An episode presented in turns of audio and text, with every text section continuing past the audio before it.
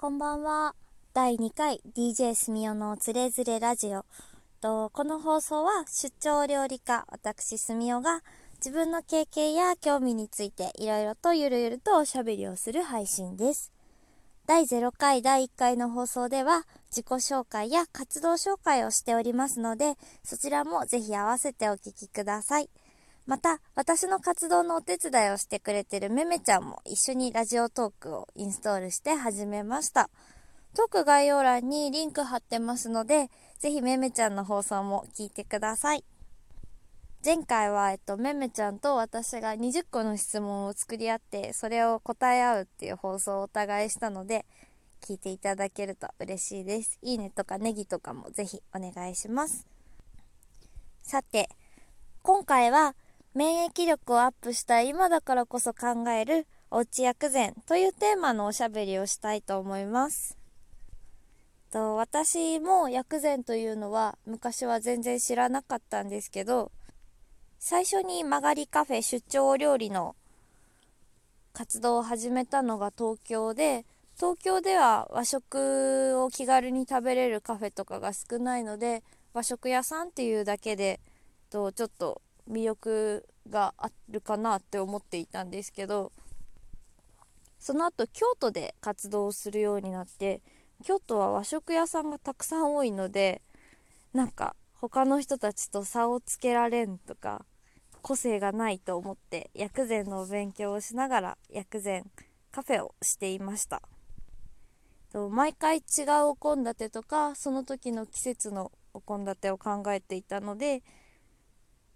活動しながら薬膳について理解を深めていたという形です、えー、皆さん薬膳料理という言葉どんな印象をお持ちですか？おそらく多くの人が癖のある味がしそうだなとか変わった食材使ってそうだな中華料理っぽいのかなとかあと漢方のイメージとかそんな感じだと思います。と薬の膳っていう感じもなんか美味しくなさそうに感じちゃうと思います。ですが実際は薬膳料理というのは食べる人の体調やその時の気候に応じて食材や調理法を考えたお料理のことを薬膳料理と言います、えー、夏目とか高麗人参近親菜とか薬っぽい効き目の強いとされる食薬食べる薬というジャンルのものを使うイメージが強いかもしれないんですけど絶対に使わなきゃいけないというものではなくてとそういったものを使わないごく身近な食材だけで考えたお料理でも十分薬膳として言えることが言えます言えますうんだから日常のお料理で十分意識できるっていうのが実際の薬膳料理の特徴なんですね。と昔の人たちは食材も薬もどっちも食べ物だから区別はないっていうふうに考えていたので暮らしの中で自分たちが今必要な心とか体への効能を考えながら摂取する食べ物を選んでいたというわけです。そういった異食同源薬食同源というのが薬膳の根本的な考え方です。と風邪気味の時に大根や生姜食べるとか夏はスイカを食べて体のほてりを取ろうとか元気になりたいからうなぎを食べるぞみたいなごく自然な体に気を使った食事こそが薬膳です。で今もうこのコロナの時期なので免疫力を上げる食材というのをせっかくなのでいくつか紹介します。まずは山芋。山芋は三薬山の薬とも言って山で採れるスーパー食材です。特に疲労回復とか需要競争とかを目的として使用されます。生で食べても焼いても揚げても吸っても美味しいから食べるのもとっても楽しくて私も大好きな食材です。えっと私が特に好きなのは、えっと、たまり漬け漬物なんですけどお醤油とかみりんとかを合わせたタレに皮を剥いただけの長い状態の山芋をつけて何時間かつけたら輪切りにして食べるという食べ方です。細かく切らなくてもシャキシャキ感を楽しめて美味しいです。多分お醤油みりんとか合わせたタレじゃなくてめんつゆでも作れるんじゃないかと思います。あとはわさびを溶いてわさび漬けみたいにしても美味しいと思います。続いてネギ。とネギは、まあ、想像通りだと思うんですけど高い免疫力アップ効果が期待されます。あと血の巡りが良くなるとか体温めてくれたりもします。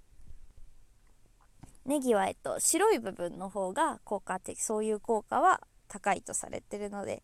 是非白い部分たくさん食べてください。あでも緑の部分も残さず食べてください。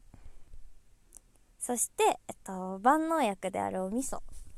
お味噌は抗酸化作用とか解毒作用とかあと体の真ん中の方を温めてくれる作用とかがあります。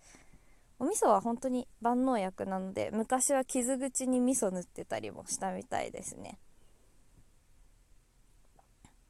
おうち時間が今いっぱいあるけど凝った自炊はちょっとめんどくさいなとか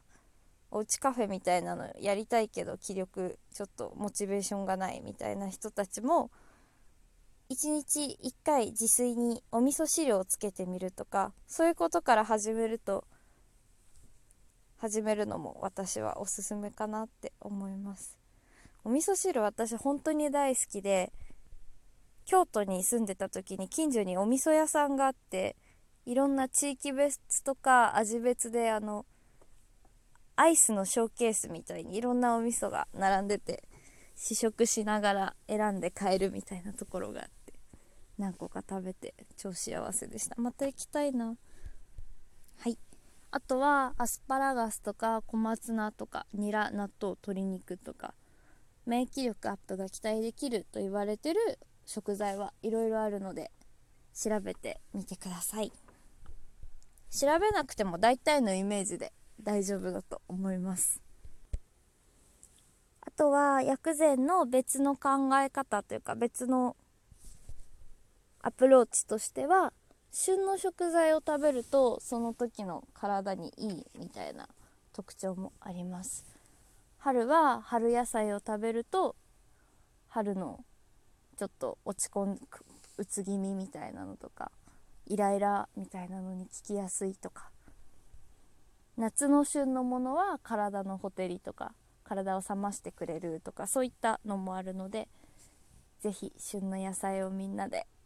それぞれのお家で食べましょう。では今日はちょっとゆるゆると適当なおしゃべりになってしまいましたがここで失礼します。また第3回以降もよろしくお願いします。失礼します。